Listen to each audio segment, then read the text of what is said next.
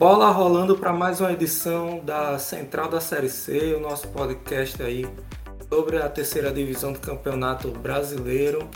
Essa é a edição 107. Definidos os acessos, a gente vai falar um pouco sobre o pessoal que subiu, sobre quem permaneceu, né, como foi aí um pouco dessa trajetória e passar limpo a expectativa sobre o primeiro jogo da final, né, jogo de ida entre ABC e Mirassol. Novamente a gente vai ter aqui uma dobradinha norte-nordeste. O amigo Amauri está aqui comigo. Saudações a Mauri. As suas expectativas aí para o programa de hoje. Tudo bem, Carlos? Mais uma tabelinha norte-nordeste. Uma pena que nós não temos nenhum acesso nortista, mas tivemos dois nordestinos se garantindo na próxima Série B. Expectativa da gente falar sobre os quatro que subiram, todos com justiça, eu diria, cada um do seu jeito, cada um a sua história. Falar também de algumas permanências talvez inesperadas e ou talvez permanências que podemos levar para o lado bom em alguns casos. É isso prazer estar aqui em mais um programa da melhor divisão do Campeonato Brasileiro. E se você quiser consumir mais conteúdo da melhor e mais disputada divisão do Campeonato Brasileiro que está em todos os cantos desse país, nos siga nas redes sociais, no Twitter, no Instagram e no TikTok, arroba Central da Série C. Tem também o nosso canal no YouTube, a gente faz live, faz conteúdo especial por lá também, youtube.com barra Central da Série C.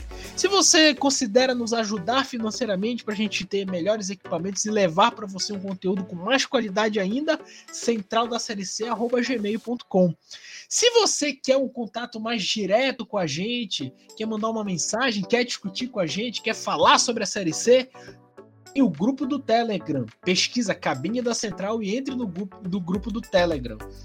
E se você quer ajudar participando da central da Série C, o link está na descrição do formulário do novo integrante, assim como fizeram eu, Carlos, a Lê. Então, são esses os canais que você pode ficar mais perto da gente na central da Série C.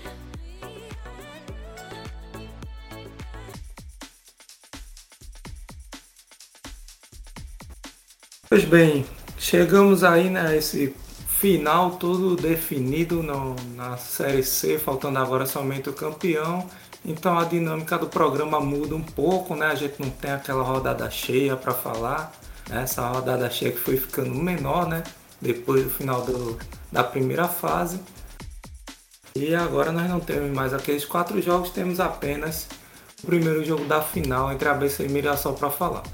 Mas antes disso, vamos passar a régua aí, né, em quem subiu, quem permaneceu na Série C e um pouco das circunstâncias aí, sei que vocês já viram muito conteúdo sobre isso, né? Teve o Conexão Série C, teve muito, muita gente debatendo, mas eu imagino que vocês esperam que o podcast também né, traga a sua contribuição aí para essa esse balanço né, dos acessos e das permanências na Série C. Né? Começando pelo grupo B, né, pelo grupo B de bola, Mirassol e Botafogo subiram, Aparecidense e Volta Redonda ficaram.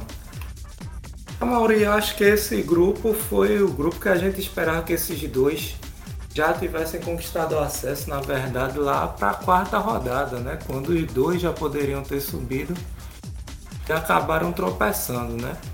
Mas entre esses tropeços aí dos jogos de volta, eles acabaram subindo de divisão. O que é que você diz aí sobre esse acesso do Mirassol aí, que é o primeiro foi o primeiro colocado na primeira fase, né? E terminou em primeiro nesse grupo B de, e conquistou acesso inédito né, da equipe de Mirassol à Série B do Brasileiro.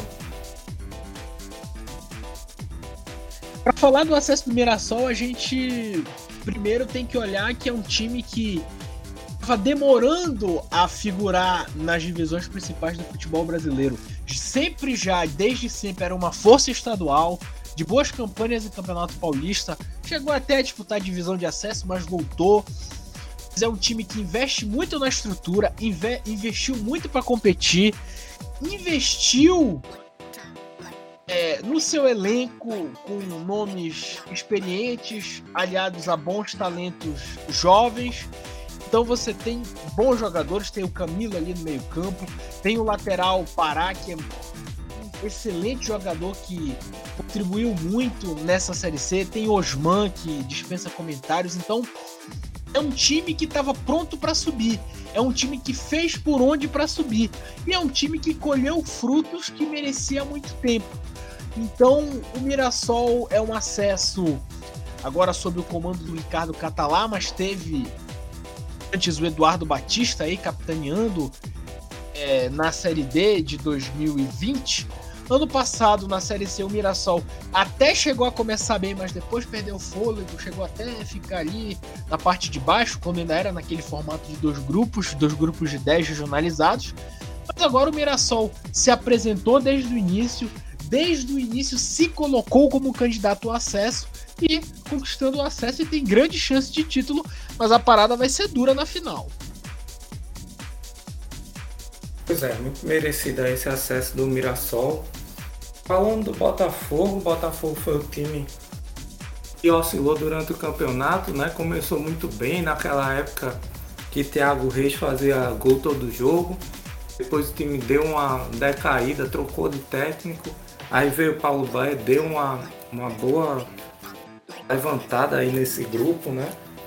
Houveram algumas contratações ali no fim da primeira fase o Gustavo Xuxa, o Salatiel, que ajudaram também a dar uma levantada no time. O time terminou a primeira fase um futebol muito interessante, inclusive, né? Classificou-se. Teve aquele jogo contra o Remo na última rodada. Foi um jogo de muita imposição. E aí o primeiro jogo contra o Volta Redonda, né? Já da segunda fase. Em Ribeirão Preto foi um jogo que o time fez 3 a 0 no primeiro tempo já. É, com futebol de marcação alta e etc. Mas oscilou dentro do próprio quadrangular, né? Acabou tendo algumas oscilações, inclusive de jogadores ali, o Bruno Michel, por exemplo, que fez um, uma ótima primeira fase, acabou caindo em produção, perdeu a vaga para o Thiaguinho, né? Teve algumas e também escolhas do próprio Paulo Baia, que fora de casa fazia um esquema muito retrancado, né? Em casa o time a marcação alta, ia para cima, mas fora. Muitas vezes jogava com três zagueiros ali. Mas foi um time que efetivamente conseguiu a classificação. O Júnior Xuxa teve uma grande atuação aí nesse quadrangular. O Felipe Souto também. Vidal, lateral direito, foi outro que se destacou. Jean Vitor, lateral esquerdo. Também muito bom. Salatiel apesar de não ter sido exatamente o artilheiro né, que se espera dele, aquele homem gol, centravantão, foi o cara que fez o pivô, né, que foi taticamente era aquele cara que brigava com todo mundo ali na frente e acabava abrindo espaço para os outros atletas. Então Paulo Baé acumula aí o segundo acesso seguido na Série C, já havia subido com o Criciúma ano passado e, enfim, por essa arrancada que deu a mão do treinador, não dá para dizer que não foi merecido. Né? Era um acesso que, inclusive, esperava que tivesse sido conquistado antecipadamente. O Botafogo acabou tropeçando, mas ao caber ao fim ganhou de volta redonda na última rodada no Rio de Janeiro e conseguiu a classificação. E aí esse Botafogo, Amaury? O Botafogo é um time muito interessante, porque é um time que, como você bem falou, dentro de casa busca uma marcação alta, busca dominar o adversário, tem jogadores técnicos para isso, e fora de casa é um time que sabe amarrar o jogo. Sabe segurar quando tem que segurar e sabe jogar quando tem que jogar. Contra o Volta Redonda, Botafogo teve esses momentos. Jogou quando precisou jogar, se aproveitou dos erros do Volta Redonda, aquele primeiro gol lá é muito claro isso. Segurou o resultado quando precisava segurar, porque até porque jogava muito tranquilo, porque dependeria de uma combinação ali uma eventual eliminação, mas que ia chegar na final, mostrou isso. O time do Botafogo é um time extremamente competente naquilo que ele se propôs a fazer, tanto em amarrar o jogo fora de casa, tanto em pressionar. Então a gente vê, por exemplo, o jogo contra a Aparecidense, o Botafogo no primeiro tempo não conseguiu criar nada e você viu a irritação do Paulo Baier com a é, inoperância que o time teve naquela partida no ataque. Então é isso que o Botafogo busca. É um time que sabe fazer muito bem, tanto se defender quanto atacar quando tem que atacar. Tem técnica para isso, se defende bem. Você falou aí Gustavo Xuxa, Salatiel, a importância que o Botafogo tinha de ter um centroavante que, quando ele foi exigido, ele apareceu, não só fazendo pivô, mas também fazendo gols. Então, é, o acesso, esse, junto com o Mirassol, para mim, é um dos mais merecidos, porque premiou um time que soube jogar de diversas formas e que é muito competente é, nessa Série C. Verdade. Falando sobre as permanências, a Aparecidense acabou eliminada, chegou com chances ali no último jogo contra o Mirassol. É, não foi páreo né, para o time paulista, acho que o Mirassol dominou o jogo do início ao fim. Teve a reação ali breve, aquele gol do Rodriguinho, né? Muita gente critica até o goleiro do Mirassol aquele gol, mas a bola dá um kick maroto ali, bem pertinho de chegar no gol e acaba saindo, mas fora aquilo, a Aparecidense não conseguiu pressionar Mirassol, né? Precisava da vitória, com a vitória classificava. Mas depois voltou para o segundo tempo já com a marcação alta. É, o Cardoso entrou no lugar do Joãozinho, né? Aquela problemática que a gente vem comentando, né? Essas pontas aí, ninguém acabou se firmando no segundo turno. É, é, hora Joãozinho, hora Cardoso, o pessoal que entrava ali acabava não conseguindo né, se firmar. E a bola chegando pouco para Alex Henrique, né? As poucas que chegaram ele guardou, jogador muito decisivo. Foi assim, já tinha sido assim na primeira fase, foi assim também na segunda, mas não foi suficiente para levar o time ao acesso, né? A equipe inclusive virou esses jogos de ida já né, com um ares ali de eliminação, né, só com um ponto, mas conseguiu duas vitórias ali que deram uma sobrevida né, contra o Volta Redonda contra o Botafogo de Ribeirão Preto. E chegou com chance, né? Chegou não só com chance, mas dependendo só de si para o acesso. Porém não conseguiu realmente o último jogo. Não deu para Aparecidense, é um time que perdeu o Lucas Gasal na zaga né, para o segundo turno. É, foi um segundo turno também que a gente teve um melhor encaixe da dupla de volantes. Eu acho que o Rodriguinho jogou muito bem ali no, nessa segunda fase aí no quadrangular. O Renato junto com ele teve um encaixe legal. Mas as pontas eu acho que oscilaram muito. Hora Gilvan, hora Joãozinho, hora Cardoso e, e nada dava certo. Não entendi também a opção já no fim da primeira fase para que se manteve na segunda a opção de Adriel na lateral direita ao invés de Luan Salles, que para mim foi um dos melhores laterais da primeira fase, que acabou entrando, a maioria dos jogos ele entrava. Então, enfim, algumas escolhas aí, mas de todo modo, um excelente trabalho aí de Moacir Júnior, né, desde que ele chegou pegou um time disputando o rebaixamento e levou a disputar o acesso. Ele tem muitos méritos nisso, é o time que vinha da Série D, né? Foi o campeão da Série D do ano passado. E faz uma campanha de permanência que, a meu ver, é bastante digna aí. É, o time acaba ficando, teve, obviamente, a chance, dependia só de si para subir, mas para as pretensões do clube, eu acho que ficou de bom tamanho, sim. E você, a Mauri, o que, é que acha aí alguma coisa acrescentar desse dessa aparecidência aí, da permanência? É, eu, eu acho que é bem na linha que você falou por último, que é realmente por todo o contexto da Aparecidense, a Aparecidense estreante no Campeonato Brasileiro da Série C, é, chegando num outro formato de campeonato, apesar que a Série D agora já tem uma coisa mais regular de você ter 14 jogos na primeira fase, mas é uma selva quando você chega nos mata-matas. E a Série C a série D, no caso que eu me referi agora, e a série C já é o mais regular. Você tem 19 rodadas e mais 6 rodadas para definir quem sobe. Aparecidense chegando ali num ambiente totalmente novo, é, enfrentou dificuldade no início, mas com a chegada do, Moacir, do Moacir Júnior conseguiu uma grande recuperação e se colocou como uma das equipes que é, brigaram pela classificação e conseguiu a classificação é, no final da 19 rodada. Eu concordo muito com você, é um trabalho que não veio acesso, mas é um trabalho extremamente valoroso de um time estreante, de um time que vinha de uma divisão completamente diferente e consegue fazer um trabalho, digamos, consistente e chegar na última rodada com chance de acesso dependendo só de si. Pois é, e esse voltaço, hein? É, como é que foi? O que é que você acha de, da influência dos campeonatos paralelos? Será que influenciou? O time chegou muito cansado aí na reta final? Você atribui a queda de rendimento de alguns jogadores? É um, uma soma de fatores? Como é que você avalia essa permanência do Volta Redonda, Maurício?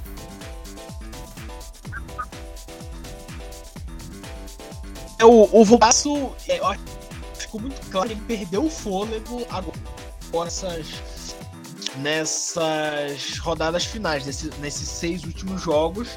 É, tava ali disputando Copa Rio e Série C ao mesmo tempo. Destaques da equipe que não vinham tão bem, como é o caso do Pedrinho, que inclusive fez um belo gol contra o Botafogo. É, é um time que vinha de vitórias na Série C, uma sequência sensacional. Conseguiu ficar em quarto lugar. Sequência de uma, duas, três, quatro, cinco, seis vitórias consecutivas. Mas chegou no quadrangular, a equipe, é, quando já estava já disputando a Copa Rio, já começou a sentir. Então, tanto que você vê, ela perde dos três primeiros jogos, ela perde dois. Perde um, inclusive, em casa. Então, é, o Volta Redonda tem uma parte física que, é, obviamente, deve ter influenciado o time, jogando quarta domingo, ou quarta e sábado. Então, diferente do, das outras equipes da Série C, que tinham um calendário mais, eu, eu diria, mais tranquilo de você treinar uma semana, o Volta tinha. Então, uma queda física do Voltaço, o Voltaço perdeu o fôlego quando não poderia perder e acabou ficando. Mas é uma boa equipe, é um outro trabalho que também deve é, ser jogado agora. Um excelente trabalho do Voltaço e infelizmente lá o pessoal polo siderúrgico Brasil aconteceu o acesso, mas o Voltaço já ganha, já tem, tá ganhando uma casca na disputa da CC e quem sabe se manter é, uma metodologia de trabalho possa conseguir daqui a alguns anos ou na própria temporada que vem o seu acesso para a Série B. Pois é, cara, eu, eu acho que tem aí alguma influência né, do, do Carioca 2 e depois da, da Copa do Rio, né, da Copa Estadual. E também concordo com a queda de rendimento de alguns jogadores, né? Acho que o Pedrinho né? A despeito do golaço, de fato foi um gol bonito aí no último jogo, mas fez um quadrangular muito ruim. É, acho que Igor Boto também caiu muito de produção, embora tenha sido um jogador muito interessante do ponto de vista tático, né? aquele cara que corre muito, volta e tudo, mas ele com a bola no pé foi bem melhor na primeira fase. Né?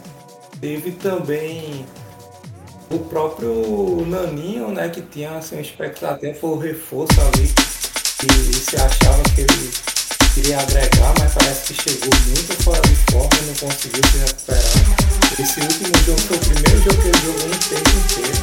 É que foi o segundo, mas antes ele tinha jogado 15, 20 minutos só. Então foi um pouco frustrante. Mas concordo que o balanço do ano acaba positivo, assim, né? Principalmente ao que se vislumbrava no início, né? O, lembrando que o Volta Redonda foi rebaixado no Campeonato Carioca. É, em último lugar, até porque só assim é rebaixado, né? O cara é só o último cai e o Volta Redonda conseguiu cair. Voltou no mesmo ano, né? O, campeonato carioca tem essa peculiaridade, né? Mesmo ano conseguiu voltar para o campeão da Série A2 e fez um papel também na Copa Estadual, né? A Série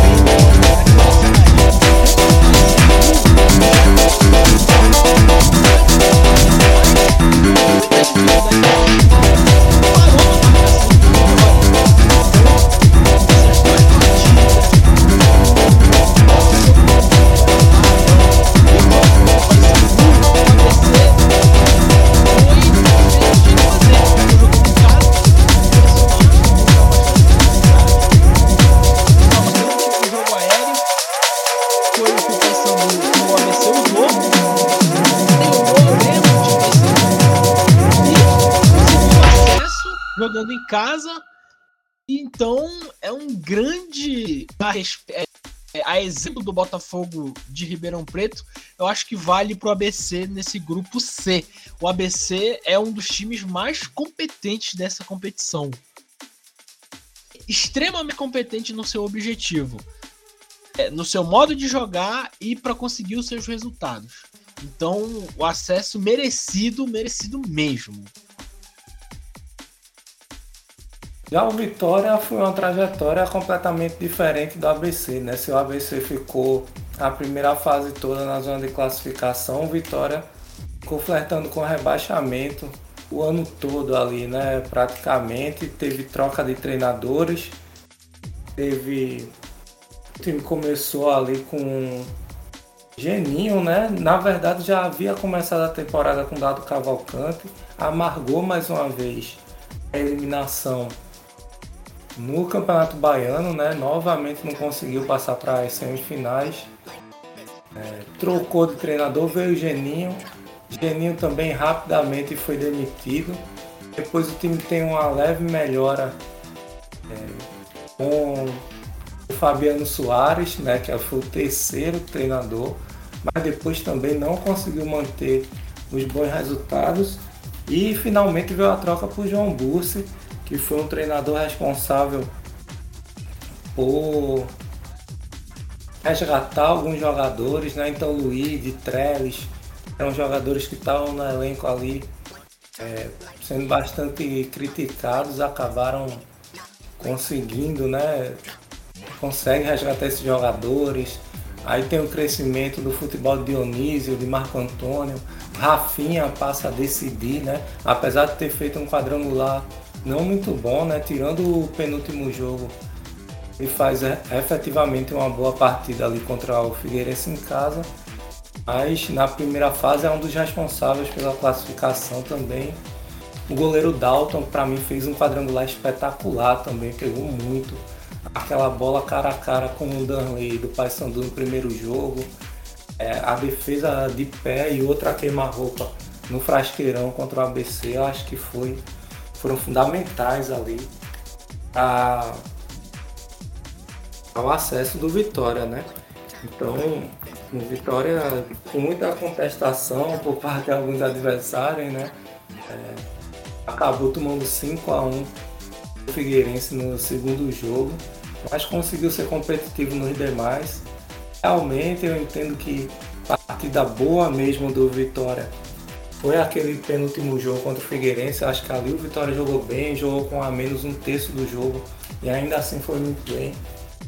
Nos demais eu já não, não acho tanto, foi competitivo, ponto, né? Mas é isso, conseguiu nesse último jogo contra o Paysandu, acho que o Paysandu foi dominante, acho que o Vitória flertou com perigo quando faz os, o gol de empate aos 21, já começa a segurar, né? Então acho que foi perigoso ali, porque se o Figueira faz um gol, é, o Vitória ficaria de fora, né? Então é, é, isso, né? Muitos vão contestar, mas o Vitória teve aí seus méritos, esse resgate aí com o João Búcio, o resgate da torcida que carregou o time também aí, foi muito importante. E é isso, o Vitória está de volta, né? fez esse bate e volta aí e vai estar tá na Série B em 2023. E aí, Amaury? É, o Vitória, o Vitória percebeu uma coisa que usar a força dos jogos em casa seria fundamental. Então, aliado a bons, boas peças, a bons recursos técnicos que o Vitória tinha, Dionísio e Rafinha no meio, o Teles fazendo gol, é, você ter alguns jogadores que aparecem, tem o Rodrigão que fez o gol contra o Paysandu na estreia.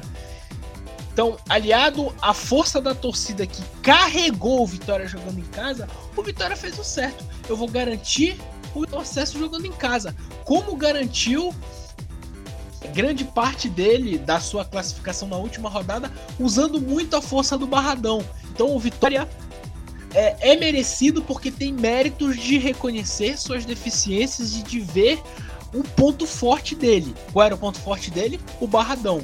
Então, por isso que o Vitória tem esse mérito de ter conseguido o acesso. Outro acesso que há seus méritos ali. Não foi tão brilhante como o dos outros três, mas tem é, coisas que podem ser aproveitadas pelo Vitória. É evidente que o time dentro de campo não apresenta um futebol lá muito vistoso, tem muitos problemas, sobretudo para criar, para arrematar no gol, mas tem a força da sua torcida e do seu estádio, isso foi fundamental para um time grande.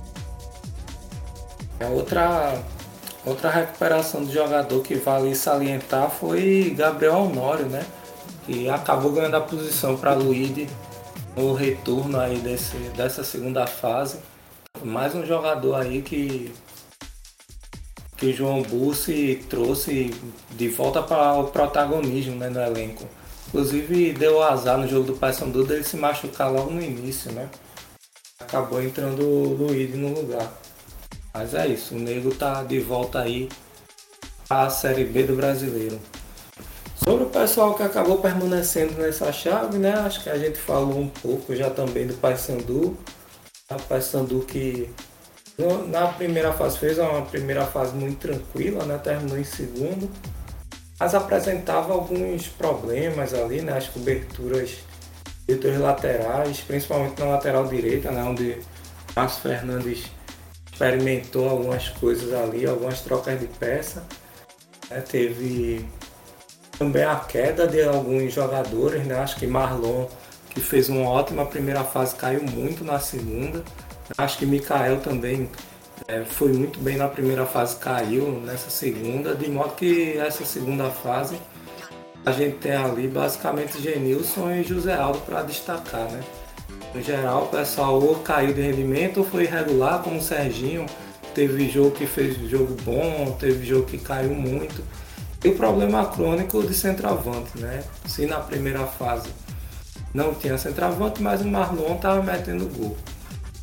E aí, quando o Marlon deixou de meter gol, ficou complicado para o Paysandu, acabou ficando. Teve uma coisa circunstancial também, né? Acho que aquelas duas derrotas nos dois primeiros jogos é, mexeram ali com o time, né? O primeiro jogo, vale lembrar que o Paysandu jogou com um a menos, jogou quase todo e também o jogo quase todo jogou melhor do que o Vitória. Teve a chance cara a cara de Dunley com Dalton, né? Que o time lamenta muito. Logo em seguida levou o gol. E o jogo contra o ABC, que o ABC arma um esquema fortíssimo ali, né? De marcação. E acaba ganhando dessa vez o ABC um tempo inteiro com um jogador a menos, né? Aí depois teve o Figueirense fora, um jogo muito equilibrado, mas o Paysandu acaba perdendo. Ganha em casa, ganha uma sobrevida, mas acaba perdendo no jogo do acesso do ABC. Né? Então teve essas circunstâncias aí também da tabela.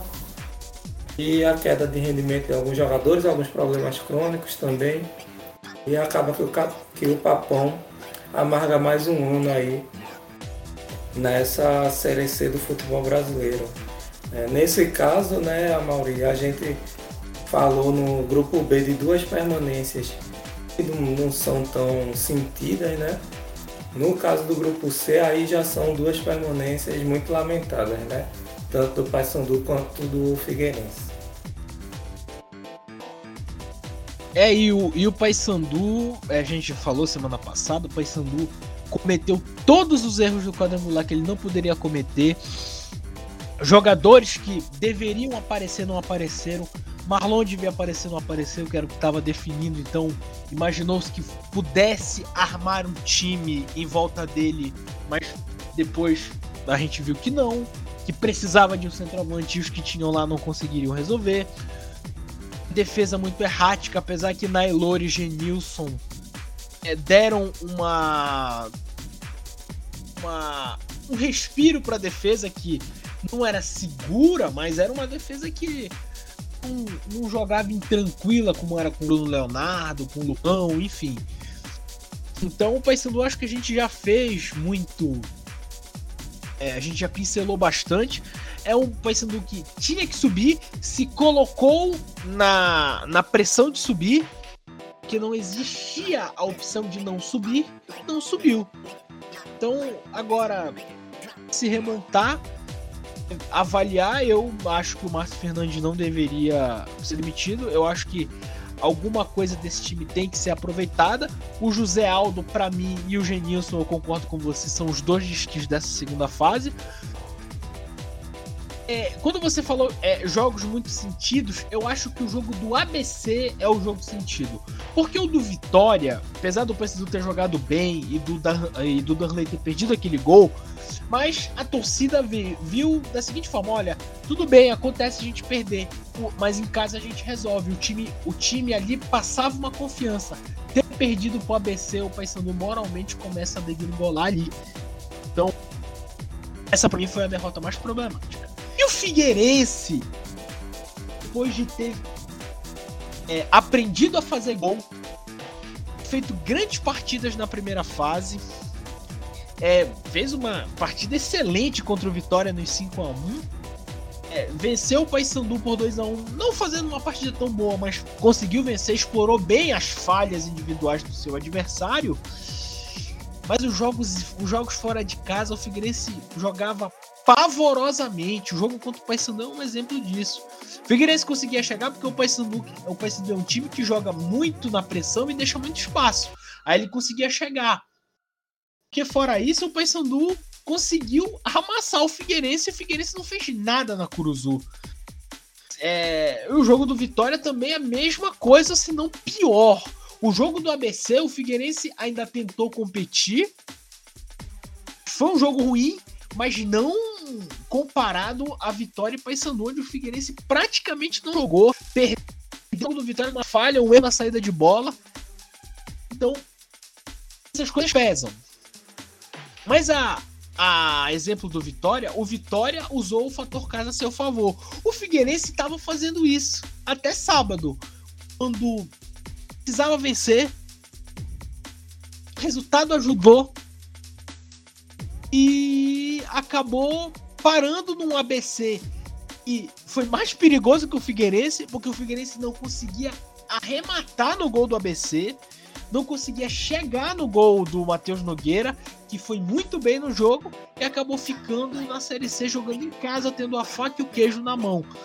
Pessoa, o pessoal brincou muito, jogou, jogou o queijo fora e se furou com a faca. Então, é, você vê aí que é, o Figueirense estava trilhando o mesmo caminho do Vitória de usar o fator casa a seu favor, mas quando chegou precisava usar o fator casa a seu favor, tendo o resultado externo o ajudando, não conseguiu. Foi parado por um dos melhores times do campeonato.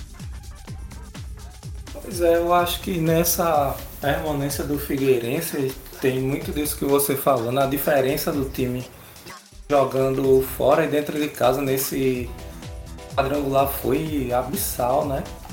E eu acho que tem um pouco de culpa de escolhas de Júnior Rocha e um pouco de elenco curto.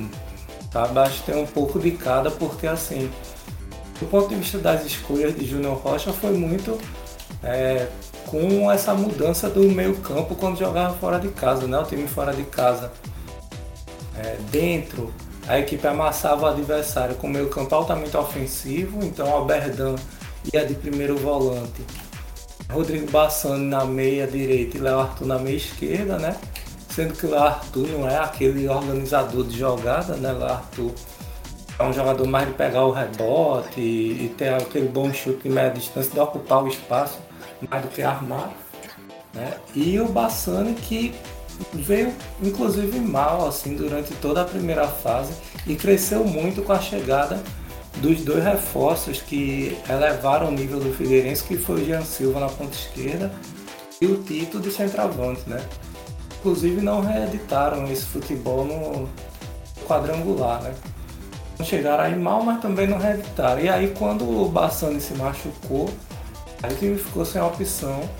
E aí para jogar no último jogo em casa, a equipe repetiu a formação que jogava fora, que é com Moacir de primeiro volante, Alberdan de segundo e Léo Arthur na armação, sem o Bassano. E claramente não deu certo, time teve muita dificuldade para criar contra o ABC. É claro que o ABC também armou uma marcação muito forte ali e tudo, mas é, teve muita dificuldade o time do, do Figueirense nesse último jogo. E enfim, uma das campanhas mais regulares, né? Fica a frustração do time catarinense de ficar mais um ano na terceira divisão, né? Passando agora para a final, a gente tem uma final entre ABC e Mirassol disputada em duas partidas. A primeira vai ser sábado no Frasqueirão em Natal, 5 horas da tarde. É jogo casa cheia ali, a torcida da ABC muito motivada, né? Tanto pela campanha que fez durante a Série C, quanto pela animação ali de tentar pegar um título nacional, já que o seu rival acabou de ser campeão da quarta divisão, né? Então o América foi campeão da Série D, o ABC agora está instigadíssimo para tentar ganhar a Série C também, né? Então começa de casa cheia aquela festa lá, os maiores caldeirões do Nordeste do Frasqueirão. E esse time bem armado, né, com a volta de alguns jogadores ali. E deve chegar muito motivado e querendo fazer alguma vantagem para levar para o interior paulista, né, Mário? Carlos, e a gente pode ver uma postura do ABC parecida com o jogo do Paysandu. Porque com, como o ABC naquele jogo tinha vitória, a garantia do acesso, então o ABC pode começar o jogo de sábado já querer levar uma vantagem e já ir com a situação.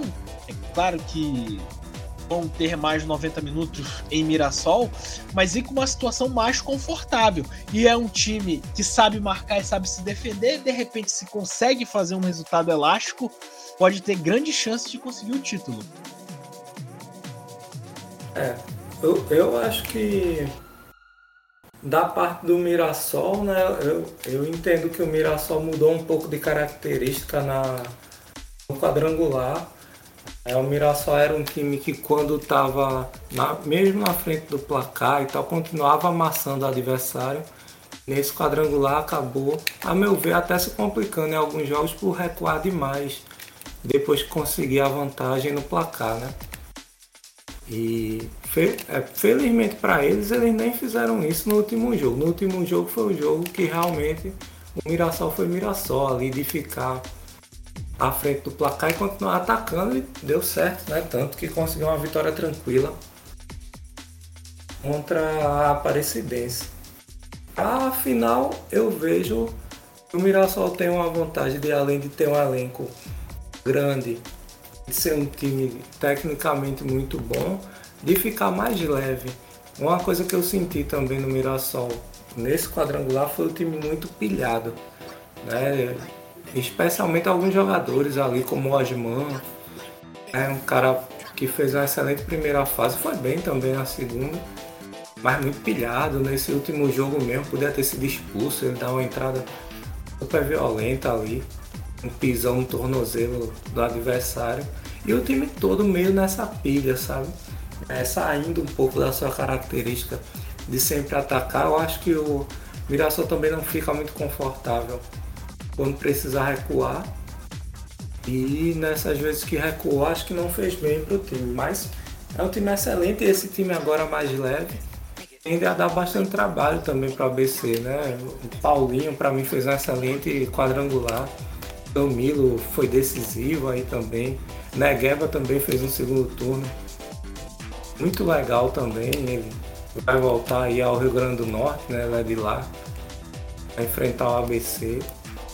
Então eu acho que é isso, sabe? O que eu espero dessas finais como um todo é o ABC buscando muito título para dar uma resposta aí ao, ao rival né? e para coroar esse, esse ano aí que foi tão bom, já teve o título Potiguar também. E o Mirassol leve, jogando aí sua bola, aquele futebol mais leve, mais próximo do que foi o time na primeira fase, né?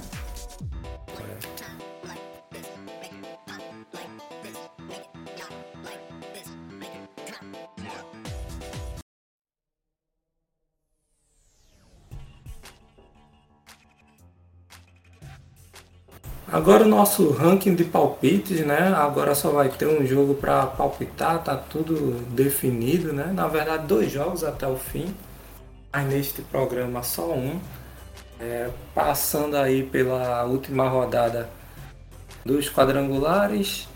É, Celso acertou um, eu não acertei nenhum. Ale acertou dois. E a Mauri acertou três. O ranking de palpite está com Celso 101 acertos. Eu tô com 71, a Ale com 61, a Mauri com 44 e Lucas com 31. Também teve Mataus que entrou na roda aí no episódio 105 e acertou 3. Mataus vai ser já o Lanterna aí com 3, participando só de um. Fizemos essa. Aprontamos essa aí pro nosso amigo do Torotato. É, sobre a final, o palpite aí, né, de ABC e Mirassol. Primeiro jogo das finais no Frasqueirão, sábado, 5 horas. Ale e Celso já deixaram seus palpites. Celso apostou no empate. Ale na vitória da ABC. Eu confio na vitória da ABC também. E você, Amauri, qual é o seu palpite? Como dois times que eu acho que vão querer vencer e vão buscar vitória, acho que pode ter um bom jogo no sábado. Eu vou de empate. Dou um placar até, 2 a 2 Olha aí. O Mauri cravou até o empate. Vamos ver como é que vai ser aí sábado, de 5 horas. Começa de jogão no Frasqueirão, hein? Então é isso, galera. A gente agradece muito a todo mundo que escutou, né? Todo mundo que nos acompanhou, na verdade, durante todo o campeonato. Vai ter muita novidade aí. Mesmo quando acabar a Série C, vai ter programas especiais com o pessoal falando dos times que subiram, dos times que vão cair da Série B também. Vai ter muita surpresa aí para vocês. Continuem nos acompanhando, nos seguindo nas redes sociais.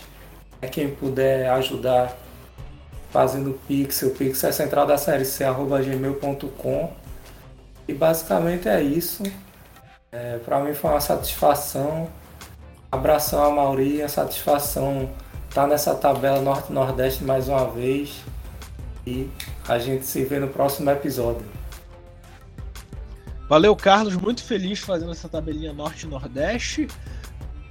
na próxima temporada a gente vai ter mais um representante nortista, aí vão ser quatro é, nessa série C.